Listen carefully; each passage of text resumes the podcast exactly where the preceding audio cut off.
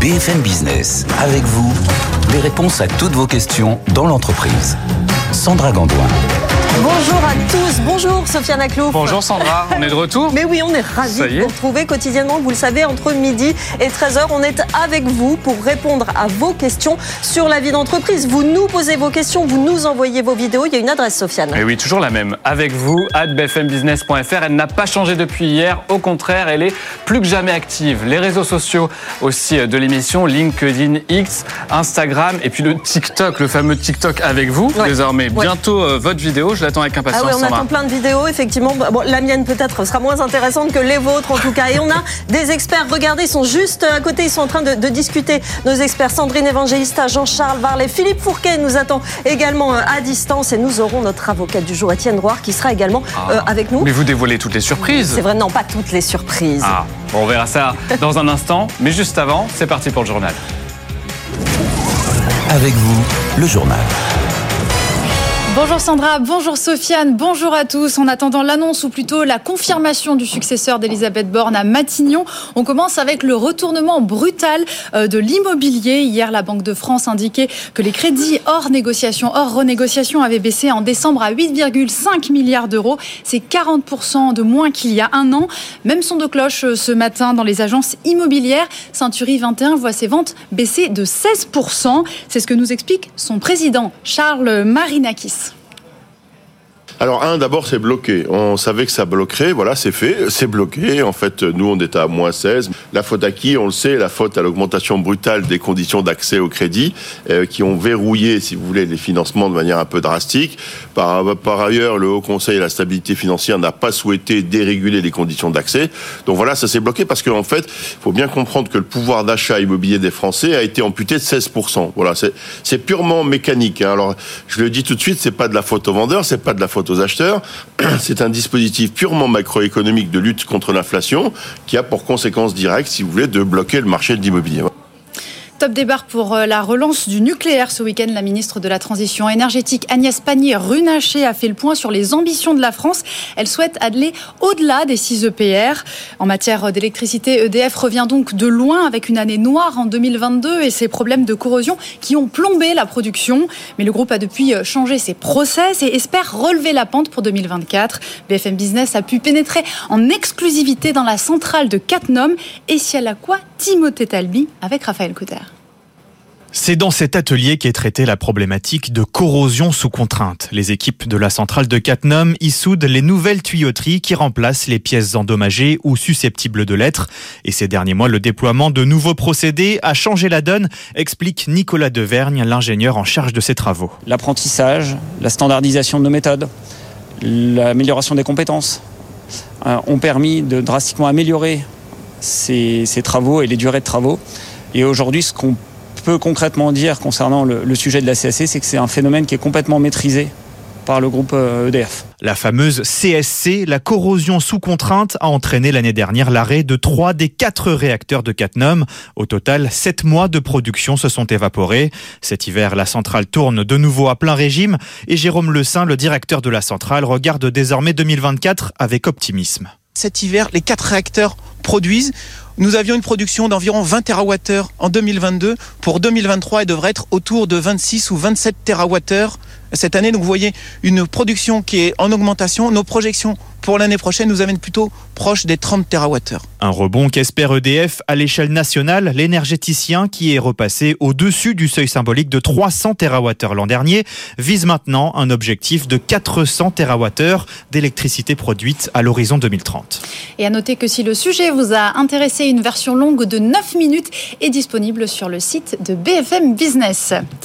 Une bonne nouvelle pour la zone euro, le chômage atteint un plus bas historique. En novembre, il s'établit à 6,4% de la population active et ce, malgré la conjoncture morose. C'est 0,1 point de moins par rapport à octobre, 0,2 point de moins euh, sur un an.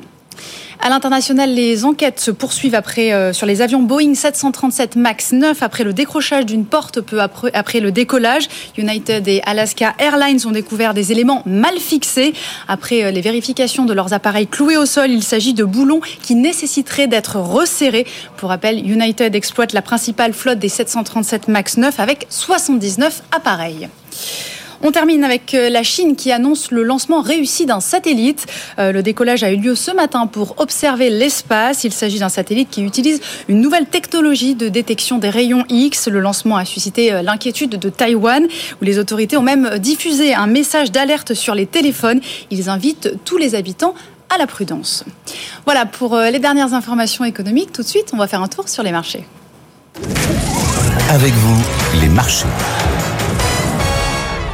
Bonjour Antoine Larigauderie, vous êtes en direct d'Euronext à Paris. Bonjour Alors dites-nous un petit peu quelle est la tendance là à la mi-journée? Bah, pas de grosse évolution, on reste sur une légère baisse, un petit peu de pression sur le CAC 40 qui perd 0,23%, on redescend à 7432 points, moins 0,44% pour l'Eurostock 50, en baisse un peu plus prononcée, moins 0,23% pour le DAX à Francfort, en cause une série de nouvelles un petit peu contrastées sur les marchés, alors notamment la production industrielle en Allemagne qui a beaucoup déçu à l'ouverture, alors qu'on s'acheminait vers une poursuite de la hausse entamée hier, et puis euh, quelques nouvelles pêle-mêle euh, qui euh, pèsent sur certains secteurs, en particulier Samsung qui pèse sur l'ensemble des semi-conducteurs après avoir revu à la baisse ses prévisions pour cause de faiblesse du marché des composants. Du coup, à la baisse, on retrouve ST Microelectronics, logiquement qui recule de 2,3% sur le CAC 40. On est à 40,35 euros. À noter la baisse marquée de Téléperformance, moins 3,8% à 127,20 euros. Un départ au management d'une entreprise récemment intégrée, hein, qui pèse un petit peu sur la valeur. Orange recule d'1,3% à 10,55 euros. En revanche, à la hausse, des valeurs industrielles plutôt. Alstom plus 2,66, 11,59. Sanofi plus 1%, 95,16. Notez Thales aussi plus 0,9% à 138,30 euros. Et Total qui se reprend de 0,6% à 60,93 euros. Avec les prix du brut hein, qui ont tendance à se redresser. Pas mal de volatilité hein, ce matin. 77,45$ en ce moment pour le baril de Brent de mer du Nord. Le CAC, moins 0,22. On est à 7434 points. Et le roi dollar, 0,934, Marjorie. Merci beaucoup Antoine. Tout de suite, je vous laisse entre de très bonnes mains, celles de Sandra et de Sofiane. Merci beaucoup Marjorie Adelson. Effectivement, on est prêt à recueillir vos questions. Vous êtes patron, vous êtes indépendant, vous êtes artisan, vous êtes salarié. La vie en entreprise, vous nous posez vos questions, Sofiane. Avec vous à bfmbusiness.fr, on va notamment parler du Dry January. Ah, c'est bien, bien, prononcé. je crois que c'est la première fois en deux jours. C'est très bien, ce sera l'un de nos sujets, mais pas seulement des problèmes juridiques, des problèmes de recrutement. On est là pour vous aider. À tout de suite.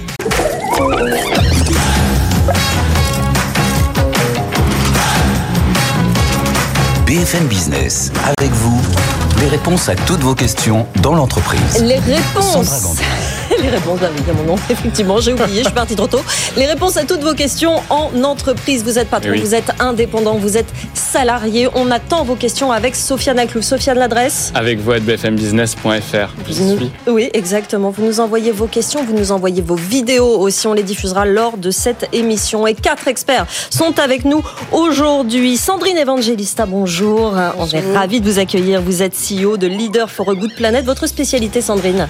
L'humain, le management, le leadership. C'est beau ça comme spécialité. Voilà, l'humain, c'est beau. J'aime bien aussi. Jean-Charles Varlet est à vos côtés, PDG de la crème de la crème. Bonjour Jean-Charles. Bonjour. Votre spécialité Alors nous, on accompagne les grandes entreprises françaises à travailler avec les meilleurs freelances de la place. Eh bien, vous allez répondre aux questions effectivement des patrons à distance avec nous. Philippe Fourquet. Philippe Fourquet, euh, vous êtes euh, président de la Fédération nationale 60 000 rebonds, secrétaire général du portail du rebond des entrepreneurs. On vous a appelé Monsieur Crise, est-ce que vous êtes d'accord? Non, non, je me suis rebond plutôt que Monsieur, Rebond, allez, d'accord. Ah. ça marche, ce sera Monsieur Pour rebondir, faut-il encore être dans la crise? Aujourd'hui, oui, c'est vrai, il faut avoir identifié la crise. voilà. Bon, vous serez avec nous et nous, vous allez répondre évidemment à nos questions. Et puis, on aura évidemment toutes les questions juridiques. On a un avocat euh, tous les jours dans cette émission, un avocat en droit du travail. Étienne Drouard nous, euh, nous, nous, rejoindra euh, tout à l'heure. Sofiane, on commence par la première question de cette émission. Allez, directement. Et elle est pour vous, Sandrine Evangelista, notre coach en entreprise. C'est comme ça que je vous ai surnommé. Ça vous va? Oui, on Vous n'allez pas tous râler, les experts, avec votre dénomination aujourd'hui, parce que ça va démarrer de l'humain, en tout cas. Plus large que coach, mais ok. Humain, et cette fois, une femme. J'ai une entreprise de 15 salariés, je n'arrive pas à manager, à me faire respecter par deux de mes collaborateurs. comment faire? On imagine que ça peut compliquer les relations avec les autres collaborateurs quand on arrive, quand on a du mal à avoir autorité sur euh, deux des siens. Sandrine. Effectivement, c'est le sujet. C'est-à-dire qu'on crée une forme de- d'exemplarité ou de non-exemplarité.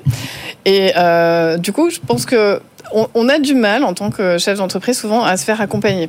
Et on ne sait pas comment se faire accompagner.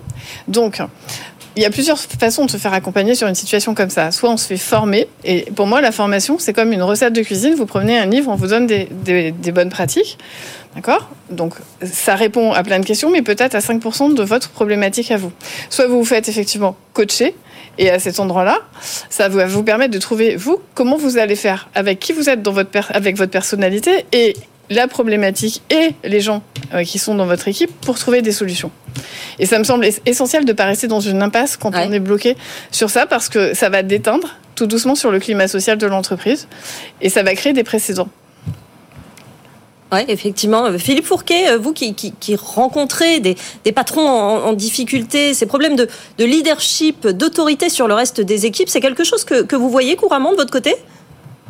Alors, ce qu'on voit souvent, c'est que malheureusement, et je rejoins totalement ce que vient de dire Sandrine, euh, le, le coaching n'est pas encore totalement rentré, notamment dans les TPE, PME que nous nous accompagnons.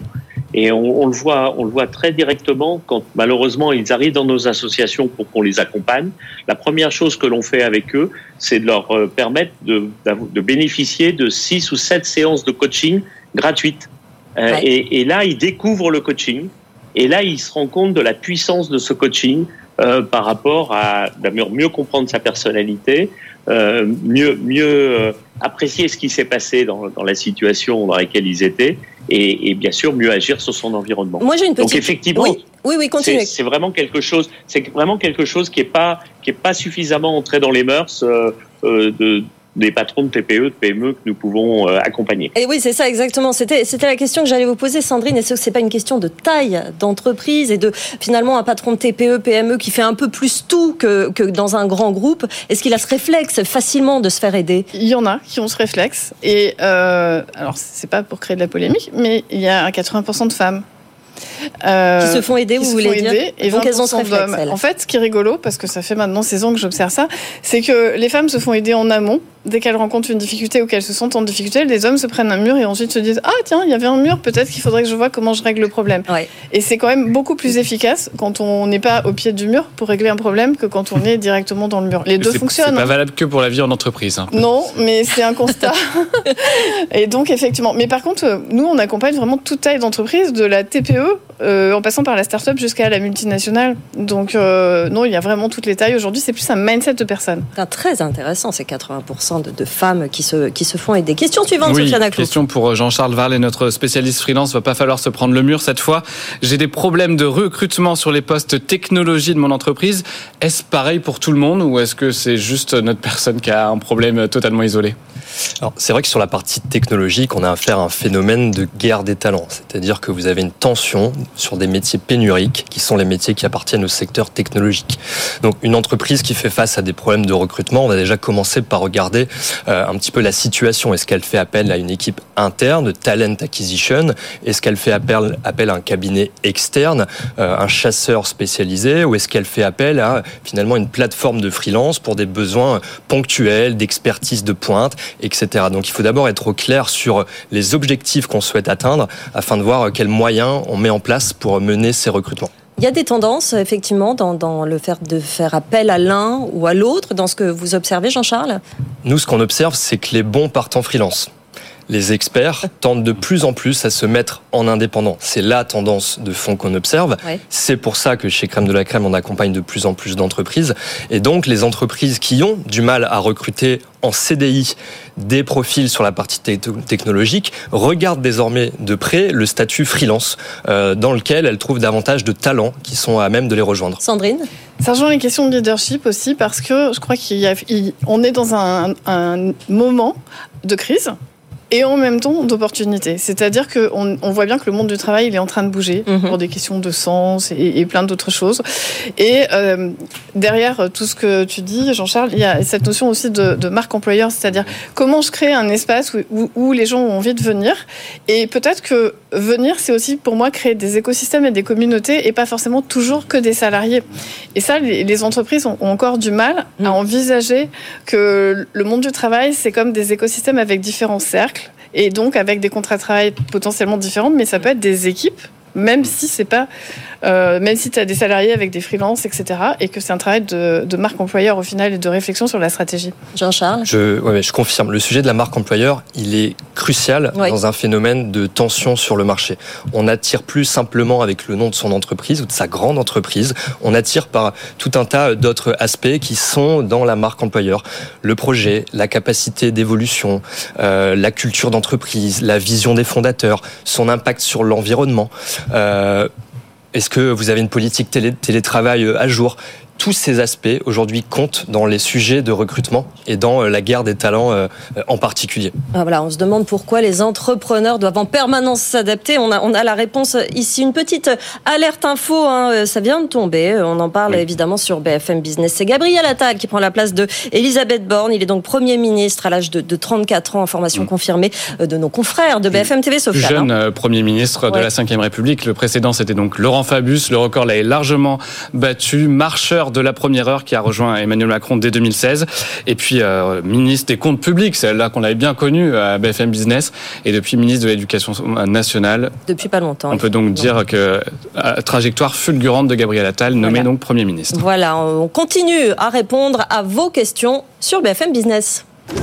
Avec vous, employeurs, employés, posez-nous vos questions. La prochaine question, Sofiane Aklouf. Elle est pour euh, Philippe Fourquet, si vous nous entendez, euh, notre spécialiste en situation de crise et en rebond, j'ai bien compris. Voici, Merci. voici votre question. J'ai monté un salon de coiffure avec une amie. Nous sommes associés à 50-50, mais depuis nous sommes fâchés. Y a-t-il une solution que de se couper les cheveux en quatre? Ça, c'est moi qui l'ajoute à la fin. Oui, effectivement. euh, euh, D'abord, la première chose avant de- d'envisager une procédure contentieuse ou quoi que ce soit, on, peut, on, peut faire appel à médiation. Euh, Il y a des médiateurs qui sont des gens formés, qui sont pas des, sont pas des juges, c'est pas des experts, c'est pas des arbitres, c'est des gens qui sont là pour essayer de trouver euh, une résolution amiable des conflits. Donc, à mon avis, avant même euh, d'envisager d'aller vers vers une procédure contentieuse ou, ou quoi que ce soit pour se séparer de cet associé avec laquelle j'ai bien compris que la situation était tendue. Essayons d'abord la, la médiation. Ça peut être une solution pour euh, pour sortir de cette de cette crise et, et rebondir pour repartir. Sandrine, vous vouliez réagir? Oui, parce que derrière ce genre de situation, les conflits entre associés, c'est euh, c'est l'un des c'est ce qui, ce qui plante le plus les, les, les entreprises en fait. Euh, et il y a une notion qu'on appelle la dette émotionnelle, euh, qui fait que si on n'a pas réglé cette dimension humaine, alors la négociation, quelle que soit la négociation, hein, euh, elle va prendre euh, une tournure qui va être vraiment différente que si on met à plat en amont l'humain. Et c'est quand même complètement tabou. C'est-à-dire qu'on s'accroche à des procédures juridiques, comptables, etc. Et c'est très très bien, on en a besoin. Mais euh, en amont, n'oublions pas qu'il y a des humains qui règlent leur, euh, leur compte, si je puis dire. Moi, j'ai une question générale. Philippe, vous allez peut-être me, répondre, vous qui voyez euh, ça euh, quotidiennement. Est-ce que justement l'humain ne prend pas davantage qu'avant et peut-être même, tr- même trop de place euh, dans euh, l'univers de, de l'entreprise, justement? Et quand on regarde, et ce que j'allais compléter par rapport à ce que disait Sandrine, quand on regarde, nous, les, les causes des- d'échecs ou de crises hein, qui arrivent euh, dans, nos, associations et qu'on doit accompagner, effectivement, la part de l'humain, euh, très souvent, le, fait d'être d'être ami, c'est pas forcément euh, avoir la capacité d'être associé. Et donc, euh, il- très souvent, les, les, les, les situations, on construit quelque chose parce qu'on connaît bien la, la personne, et puis quand on travaille avec cette personne, c'est un peu différent. Donc, la, la cause humaine dans, dans la relation au sein de l'entreprise, elle est fondamentale et, et elle conduit malheureusement très souvent euh, à, à des échecs. Et, et nous, nous le voyons euh, dans les causes possibles euh, d'accompagnement. Euh, on le voit très très souvent. Parmi les, parmi Ça, c'est- les, voilà, parmi les conseils finalement que vous donnez, euh, Philippe, ne pas s'associer avec un ami parce que c'est un ami. Sandrine. Et C'est pas. Oui. Voilà. C'est pas parce qu'on est amis qu'on sera vraiment forcément complémentaires dans, dans la réalisation de, du, projet. Voilà. Sandrine. Ça s'anticipe, pas... en fait. C'est-à-dire qu'aujourd'hui, on est capable, avec des tests de personnalité, avec plein de méthodes, en, en tout cas que nous, on utilise au sein du, de, de, mon, de, mon agence, euh, de voir comment ça va fonctionner quand ça marche bien et aussi sous crise. En fait, toute crise, elle peut se surmonter à partir du moment où on l'a anticipé avant. C'est pas quand on est dedans qu'on arrive à la gérer et qu'on commence à travailler ensemble. Euh, c'est quand on est euh, en amont. Donc, euh, par exemple, sur les startups, le scaling d'une startup, la, la, due diligence RH, donc la dimension de comment les associés vont se comporter sur, sous crise en fonction du type de croissance qu'ils vont vivre, pour moi, c'est juste un incontournable. Or, aujourd'hui, c'est moins de 10% des startups françaises qui font ça. Mmh, mmh. Une réaction, justement, Sandrine, vous parliez euh, tout à l'heure, euh, notre coach en entreprise, de, de la façon de, gérer son équipe. Eh bien, une réaction de Camille sur LinkedIn qui nous dit un bon manager doit réussir à emmener son équipe avec lui, être un leader et une vraie aide, pas juste une personne qui donne des ordres. Vous êtes plutôt d'accord avec ça? Oui, je suis d'accord, mais n'oublions pas que ça s'apprend. C'est-à-dire que souvent, ce qui se passe dans le parcours professionnel, c'est que vous êtes un bon expert technique. Alors, on vous fait monter les échelons parce qu'aujourd'hui, mmh. on a quand même plutôt une façon de promouvoir les gens euh, par le management plutôt que par l'expertise. Euh, ça se discute, mais c'est un autre sujet. Et du coup, vous vous retrouvez propulser un poste de management, très souvent en ayant fait deux jours de formation, et encore quand vous les avez fait. Et c'est un métier, l'humain, mmh. à part entière. En plus de votre expertise métier, ça vous demande d'apprendre un nouveau métier qui s'appelle manager. D'où euh, notre expert euh, humain qui est, avec nous aujourd'hui. Euh, Sofiane, une autre, une autre question, peut-être par téléphone? Combien ça coûte de renforcer sa sécurité informatique? Bah, On a la bonne personne pour ça, je eh crois. Ça se passe au téléphone. Notre expert juridique du jour? Étienne Drouard va-t-il répondre au téléphone Vous, La troisième sonnerie, il faut répondre, sinon la valise RTL est perdue. Ça y est, il est avec nous. Bonjour Étienne Drouard. Bonjour. Alors, cette question, combien ça coûte de renforcer sa sécurité informatique Est-ce que ça n'implique pas des dépenses incontrôlées? Qu'est-ce que vous pouvez répondre à notre auditeur? Les vraies dépenses incontrôlées, c'est celles qui consistent à attendre une crise et une attaque informatique. Là, on va assister à un budget euh, incontrôlé euh, quel est le prestataire qui va m'aider, euh, qui sont euh, mes communicants, mes investigateurs, ceux qui vont permettre de rétablir mon informatique. Là, on est sûr d'avoir des dépenses importantes. Alors que si on prend avant une crise informatique euh, des choses dans l'ordre, mhm. on se demande quel investissement je vais faire, euh, le, le bilan de, l'efficacité informatique, si je vais externaliser ou pas. J'entendais tout à l'heure Jean-Charles qui disait qu'il y a de plus en plus de, de solutions informatiques qui sont externalisées. Oui, c'est vrai. Là, on peut contrôler ses budgets. Euh, et si on n'a pas subi d'attaque jusqu'à 2023, il ne faut pas attendre euh, d'en avoir une en 2024. Donc, pour que ça coûte moins cher et que ce soit contrôlé, il faut faire ses dépenses euh, en amont, euh, sans attendre que les pirates viennent vous euh, coller un, un, logiciel qui crypte tous vos systèmes et qui vous bloque. Alors, euh, moi, j'ai une question très naïve, Étienne Drouard. Comment est-ce qu'un pirate procède, finalement, euh, pour voler les, les données de, de, mon entreprise, ne m'y connaissant pas très bien?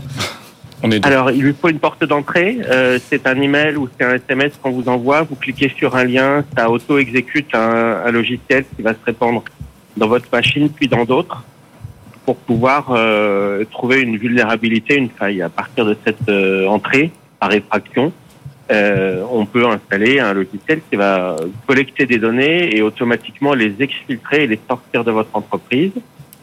Et ça, c'est le scénario le plus classique d'une attaque par rançongiciel. On eh sort des données, hum. en même temps on les crypte chez vous, de sorte que toutes vos machines sont bloquées.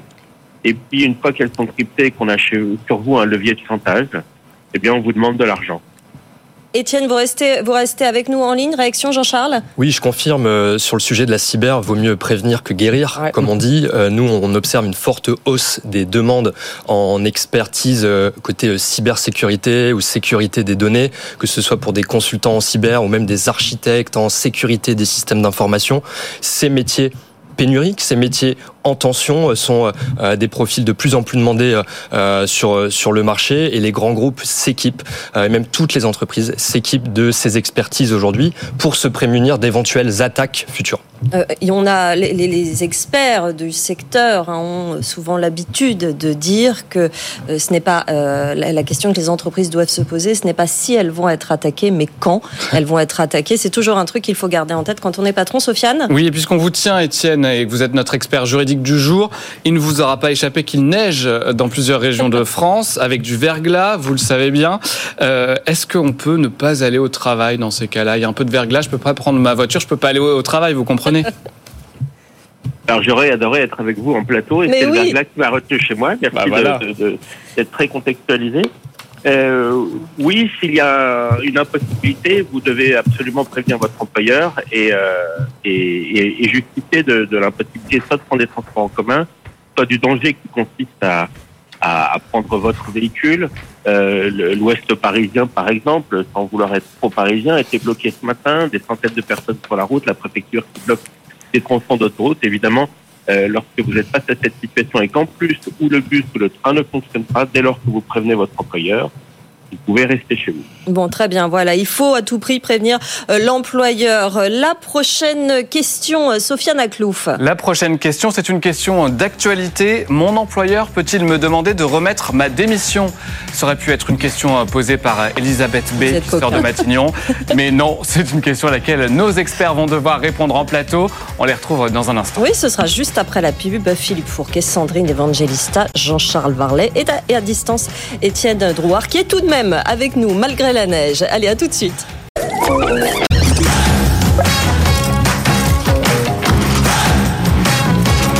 BFM Business, avec vous, les réponses à toutes vos questions dans l'entreprise. Sandra Gandoin. Et nous sommes toujours avec vous pour répondre à vos questions patrons, indépendants, salariés, managers. La vie en entreprise nous intéresse. Nos experts sont avec nous aujourd'hui. Philippe Fourquet, président de la Fédération nationale 60 000 rebonds, secrétaire général du portail du rebond des entrepreneurs. Sandrine Evangelista, CEO de Leaders for a Good Planet. Jean-Charles Varlet, PDG de la crème de la crème. Et à distance, Étienne Drouard, notre avocat du jour, avocat associé au cabinet Hogan Lovells. On était parti sur une, une question euh, très précise. Sofiane Aklouf, on la rappelle Qui tombe pile dans l'actualité. Eh Mon employeur peut-il me demander de remettre ma démission? C'est le cas notamment, le rappel, bah, d'Elisabeth Borne qui a dû la présenter hier. Situation un peu particulière. Voilà. en tout cas, à la tête de l'État, ça se fait. Elisabeth Borne a dû présenter sa démission euh, au président qui l'a accepté hier. Et on le rappelle, euh, le nouveau Premier ministre a été nommé. Son nom a été divulgué par, par l'Élysée il y a quelques minutes. C'est donc Gabriel Attal, plus jeune Premier ministre de l'histoire de la Ve République. Mais pour en revenir à cette question, alors, est-ce que ça se fait qu'au sommet de l'État ou est-ce que ça peut être courant? Sandrine, vous aviez une réponse? Alors, je suis pas juriste, donc je vais pas m'engager sur le plan juridique de est-ce que c'est possible ou pas. Par contre, ça se fait couramment. Euh, dans les usages, ça se pratique. Et là, mon histoire de leadership, elle est importante parce que souvent on me dit, euh, Sandrine, c'est quoi ton truc là, le leadership? Alors le leadership, c'est savoir dire non. dans une situation où on une vous demande... situation qu'on imagine ici pas forcément facile. Hein, non, déjà. c'est pas simple. Mais c'est pour ça que ça nécessite de se préparer et ou de dire, bah, je vais prendre le temps de réfléchir. Et parce que souvent, en fait, dans, dans ce genre de situation de crise, on se sent euh, euh, pris de court. Oui. On est complètement stressé, paniqué à l'intérieur. Donc, on va parfois dire des choses que après on va regretter. Donc, euh, surtout dans ce genre de situation, vous dites Ok, je le note, je me pose, je vais y réfléchir et je vais voir un avocat pour savoir quels sont mes droits. Mais justement, vous nous dites que vous n'êtes pas juriste, ben on va peut-être demander à notre juriste. Si en régie, on peut rappeler euh, Étienne, euh, Étienne il est avec nous, il est avec nous, a priori. On va lui reposer la question. Vous êtes là, vous nous entendez? Oui, alors on doit démissionner si on veut démissionner, mais on ne peut pas être démissionné, à part lorsqu'on est Premier ministre ou ministre. Et donc c'est une décision du salarié, la démission, qui fait que le, licenciement, enfin pardon, la, la, fin du contrat de travail sera sans indemnisation ni même sans droit à chômage de la part de la personne qui, démissionne. Donc ça doit être une décision individuelle. Euh, il ne s'agit pas de la prendre sous pression. On ne peut pas être démissionné. La démission est un acte volontaire. L'intermédiaire, lorsque deux parties sont d'accord, sont euh, un consentement mutuel sur l'arrêt du contrat de travail. Et puis enfin, lorsque c'est l'employeur qui décide tout seul, là, c'est le licenciement. Et, la démission est une décision du, du salarié. On ne peut pas être démissionné. Hein. J'aime beaucoup ce, Oui, cette expression. Effectivement, c'est c'est très bien dit, C'est rassurant. Et justement, euh, le, le cas quasiment inverse, est-ce que mon employeur peut euh, me refuser ma démission? Je vous pose la question parce que là aussi c'est d'actualité. Il y avait notamment la démission de Sylvie Rotaillot, la, la ministre de l'enseignement supérieur, qui l'a déposée. Et puis Emmanuel Macron a dit bah non, je refuse votre démission. Ça aussi, c'est un caractère exceptionnel, une pratique de la Ve République euh, au sommet de l'État qui ne se fait pas en réalité euh, dans le monde du travail? Oui, oui, c'est attaché à nouveau aux fonctions euh, gouvernementales euh, de ministre ou de secrétaire d'État, mais dans l'entreprise, vous prenez cette décision de démissionner, elle est unilatérale et l'employeur doit en prendre acte. Il peut vous faire effectuer la totalité de votre préavis. Mm. Il peut même obtenir une indemnisation s'il arrive à prouver que votre démission sans effectuer votre préavis lui cause un grand préjudice. Mais votre décision vous appartient et euh, elle fait partie de la liberté individuelle qui consiste à dire je m'arrête, j'ai la liberté d'aller et venir de mon corps et de mes pensées et donc je démissionne. Merci Bon, beaucoup, euh, Étienne. Une question, euh, on a des Oui. réactions hein, sur les réseaux sociaux, Je, euh, je vous rappelle juste que euh, on a notre question du jour. On découvrira les résultats à la fin. Vous pouvez encore voter sur tous nos réseaux sociaux de l'émission. La question est euh, After Work, pot entre collègues, galette des rois. Arrivez-vous à tenir le Dry January? On peut le dire, Sandra, vous m'avez répondu que non. Oui, ah oui, oui, oui, moi j'assume totalement que j'ai répondu que non, mais enfin ça n'engage euh, que moi. Une autre question sur, euh, sur les réseaux sociaux, ou la prochaine question en tout cas, c'est Oui, pour Philippe. Fourquet, notre spécialiste en situation de crise Oui. et de rebond, on l'aura compris. La relation avec mon banquier s'est tendue car mon entreprise rencontre des difficultés financières. À qui puis-je m'adresser? Est-ce que vous avez une réponse? Philippe, oui, oui, effectivement, euh, bah, il faut avoir un recours à la Ah, Philippe, on est en train de vous perdre, on, on ne vous entend pas très bien. On va, on va rétablir la, la connexion si, si vous voulez bien. On va poser peut-être une autre question à, euh, sur, notre, sur notre plateau, Sofiane. Oui, une question qui nous vient euh, de par mail directement à l'adresse avec vous at bfmbusiness.fr. Ma société a un service extérieur pour les salariés. Cette société a fait des erreurs sur les calculs des heures supplémentaires et le calcul des jours de congé. Le service RH dit qu'il ne rembourse pas. Que faire J'ai 25 ans d'ancienneté et cela va influencer ma retraite. Qui de vous deux veut, répondre à cette, euh, cette question Alors moi, je ne sais pas répondre sur la dimension euh, technique, mais par contre, effectivement, là, on voit bien que de nouveau, on est dans cette posture de euh, comment je me positionne dans une négociation. Vous, vous avez déjà eu ce type de cas Vous avez rencontré Oui. ce type de cas? Oui, parce qu'en fait, euh, l'accompagnement, le, le coaching, c'est les moments où on a besoin de, de se positionner en se demandant qu'est-ce qui est la meilleure chose à faire pour nous, mais aussi pour toutes les parties prenantes. Moi, Mhm. je crois beaucoup aux, aux gagnants-gagnants et pas au rapport de force. Et quand on est dans des situations euh, euh, où finalement on pointe un peu du doigt l'employeur comme le méchant, d'accord, je, pense qu'en fait ça biaise tout de suite la, négociation. Parfois effectivement euh, c'est fait et euh, il y a des vrais euh, comment dire, il y a des vrais sous-jacents qui sont qui sont pas complètement propres, mais il y a, je pense, à partir du principe qu'on n'est pas victime du truc, mais qu'on peut avoir sa place et qu'on a pleinement la possibilité de prendre sa place dans une négociation, dans une entreprise. On rappelle euh, simplement à notre auditeur qui peut envoyer sa vidéo complétée, évidemment par mail, envoyer une vidéo avec le QR code et donc euh, nous donner tous les détails. Et puis évidemment, tous nos experts se-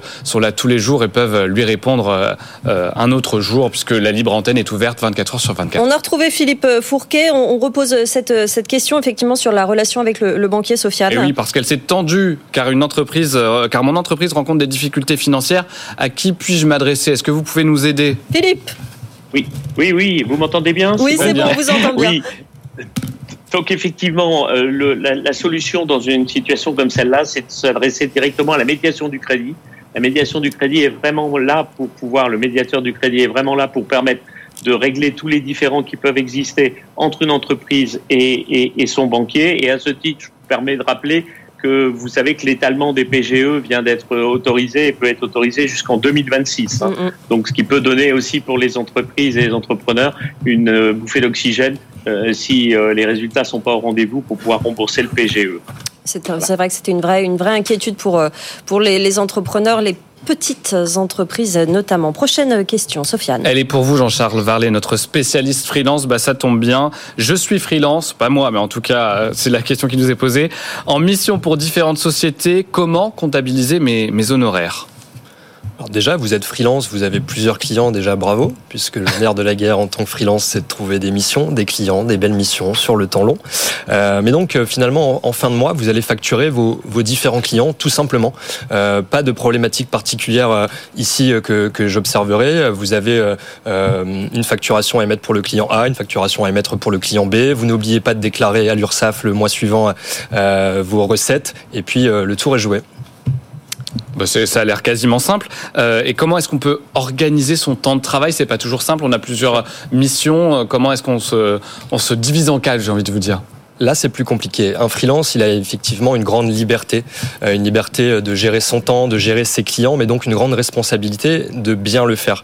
Et donc, nous, une soft skills importante qu'on observe lorsqu'il s'agit des freelances, c'est de bien savoir gérer son temps, euh, mieux s'organiser pour mieux travailler, pour mieux collaborer, pour mieux délivrer auprès de son client et également aussi pour faire un bon split entre la vie perso, la vie pro, l'organisation du temps, c'est ce que vous avez entre les deux. Et donc, c'est une composante importante de la vie des freelances. Sandrine. Oui, c'est une composante essentielle que je traduirais par efficacité et productivité personnelle et professionnelle. Euh, parce que ça nécessite de se poser la question de finalement euh, qu'est-ce qu'on attend de moi? Et donc, comment je me positionne pour euh, donner des résultats qu'on attend de moi? Et c'est bien au-delà de simplement un contrat de travail ou un nombre d'heures. Euh, c'est aussi une dimension qualitative et aussi euh, comprendre quel est notre talent spécifique et notre valeur ajoutée spécifique par rapport à d'autres. Parce que aujourd'hui, on a quand même un marché des freelances qui est ultra saturé, avec des métiers en tension, puis à côté des freelances euh, qui sont pas sur des métiers en tension. Euh, et donc, à un moment donné, c'est quoi mon élément différenciateur et, mon unicité, ma singularité? Et donc, comment je le structure? Et du coup, comment j'en fais euh, plusieurs casquettes éventuellement? Mais il faut bien l'identifier. J'ai des clients qui me disent que j'ai inventé le modèle de boule à facettes. Vous continuez à nous poser vos questions sur BFM Business. Avec vous, employeur, employé, posez-nous vos questions.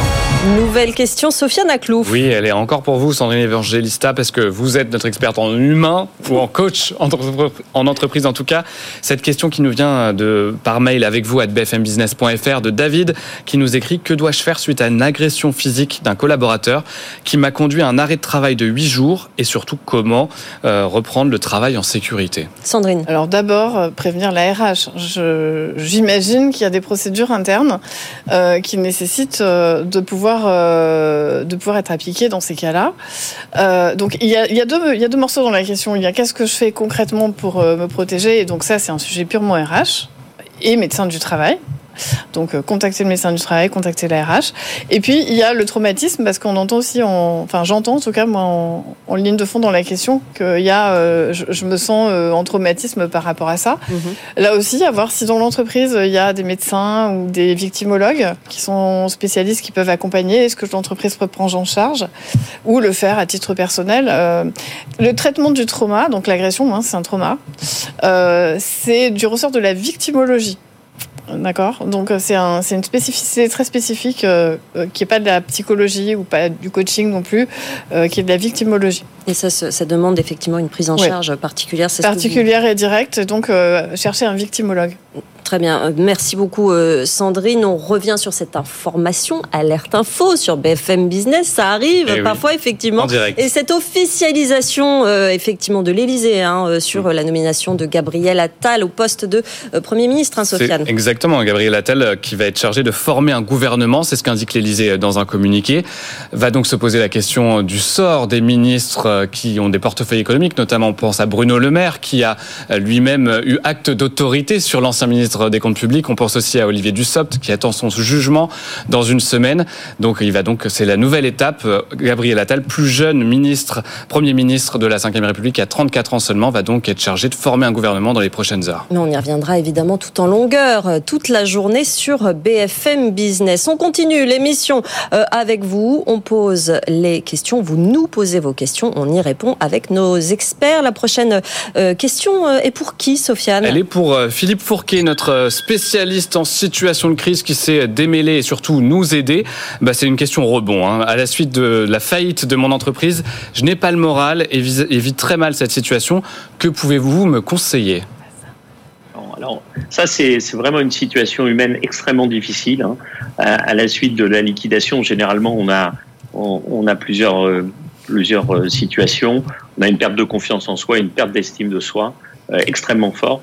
Et, et, en plus, on, on, a tout fait préalablement à la liquidation pour essayer de sauver l'entreprise. Donc en plus, on est en, on est en épuisement physique, on a donné, on s'est battu, on, a donné toutes ses forces dans la bataille, si je puis dire, et on est vraiment bon. Donc là, il existe plusieurs euh, plusieurs possibilités. Soit effectivement, vous pouvez appeler une association qui s'appelle APESA.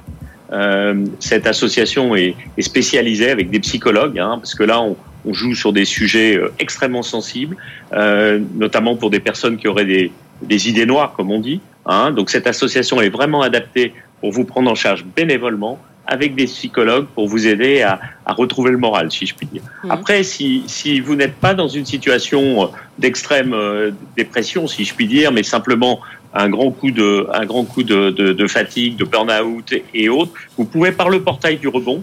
Euh, il y a une association au sein du portail du rebond qui s'appelle Amarok, qui est également est, est composée de, spécialistes de santé au travail et qui peut vous aider aussi à, retrouver, à retrouver de l'énergie et à repartir euh, dans, dans, une bonne direction. On a bien noté association APESA et l'association Amarok. Sandrine pour compléter ce que dit Philippe, donc il y a une dimension de prise en charge euh, physiologique, physique et psychologique. Et ensuite, euh, le travail de deuil commence. Nous, et j'ai la conviction profonde que le coaching est vraiment l'outil qui, qui, est important à cet endroit-là, parce que, un, on va travailler sur le deuil, mais surtout, on va construire le prochain projet Exactement, oui, c'est ça. Et, et, il faut rebâtir la confiance. Et il faut repartir sur finalement quelles compétences j'ai, parce qu'on en a douté à un moment donné, euh, parce qu'on se retrouve dans une situation d'échec, et que si on n'a pas fait ce, travail de recul sur son propre échec, alors quand on repart ensuite euh, pour l'aventure d'après, on n'est pas euh, dans la bonne énergie. Donc euh, souvent, en fait, ce qui se passe, c'est que ceux qui font pas ce travail se retrouvent avec à enchaîner plusieurs échecs avant de finalement se dire il ben, faut que je me fasse accompagner. On n'est pas l'entrepreneur d'une seule aventure, d'une seule entreprise. Philippe Fourquet, vous vouliez réagir Oui, je voulais co compléter tout à fait dans le même sens de, de ce que dit Sandrine c'est que lors de ces séances de coaching, quand ils, ils, ils, arrivent dans nos associations, on va les aider à, à, prendre, à comprendre ce qui s'est passé, à prendre uniquement leur part de responsabilité dans ce qui s'est passé. Parce que parfois, on a des postures euh, soit de, les entrepreneurs qui arrivent sont soit dans des postures de déni où ils disent c'est la faute de la terre entière ce qui m'est arrivé, ou au contraire dans des postures de culpabilité extrême en prenant toute la responsabilité de l'échec sur leurs épaules. On va les aider à prendre ce qui est uniquement leur part de responsabilité, pas par euh, masochisme, et là je pense que Sandrine me comprendra bien, mais uniquement parce qu'en mettant le doigt sur ce qui n'a pas bien fonctionné et qui est de leur responsabilité, ça solidifiera le projet futur, ça permettra d'éviter de commettre les mêmes erreurs dans, les, dans le projet futur. C'est fondamental, cette démarche-là, elle est essentielle. Sandrine essentielle pour bien rebondir. Oui je préfère qu'on parle de rebond. Voilà. Le rebond, effectivement. Hein. Le, le message, hein, le message de Philippe Fourquet, c'est bien le rebond, c'est pas l'échec, et c'est très important de le dire, Sandrine. En fait, oui. par rapport à ça, euh, le, le, plus à aller chercher, c'est euh, pour moi, d'être accompagné euh, pas juste par des gens qui comprennent, mais par des gens qui sont passés par là. Oui. Et ça, c'est essentiel. Nous, euh, en coaching, on accompagne euh, ce genre de situation avec des entrepreneurs qui se sont cassés la gueule plusieurs fois. En France, quand vous vous plantez sur votre expérience entrepreneuriale, et moi, je suis bien placée pour en parler parce que la première entreprise, j'ai fini en liquidation judiciaire. Donc, euh, euh, vous avez la culpabilité, vous avez la honte, vous avez tout ce qui, tout ce qu'on vous met en fait comme responsabilité. Et ok, c'est important d'être coaché, mais c'est aussi important à ce moment-là d'être plus que coaché, d'être mentoré, d'être coucouné, d'être tutoré, euh, d'avoir des gens qui euh, vont vous permettre de sortir de là avec des solutions concrètes, mais aussi qui sont passés par là parce que du coup, ils vont avoir une empathie et un regard complètement déculpabilisant. Et je pense que c'est bien 50% de la réussite du projet professionnel d'après. On a besoin de gens qui nous font confiance à ce moment-là, parce que tout le monde nous dit euh, t'as pas pris la bonne décision, t'aurais dû faire ça, et t'as pas payé tel truc, et, donc en fait, euh, on a toujours l'impression de faire mal parce qu'on choisit toujours entre des solutions qui sont la moins pire. Le partage d'expérience, c'est très important. Sofiane Aklouf. Une question qui nous vient directement de LinkedIn en direct de Jérémy qui demande, c'est pour vous Jean-Charles, euh, en tant que développeur web freelance, comment convaincre une entreprise pour effectuer ma mission en 100% télétravail? Hmm.